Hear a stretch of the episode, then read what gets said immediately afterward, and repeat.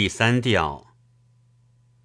虽然情人幸福的幽会短暂的只有一瞬，也似帕里顿宫中设宴高举加密节目金尊，一睹情人之面，他如同喝得烂醉，以脸贴地倒卧，显得神志不清。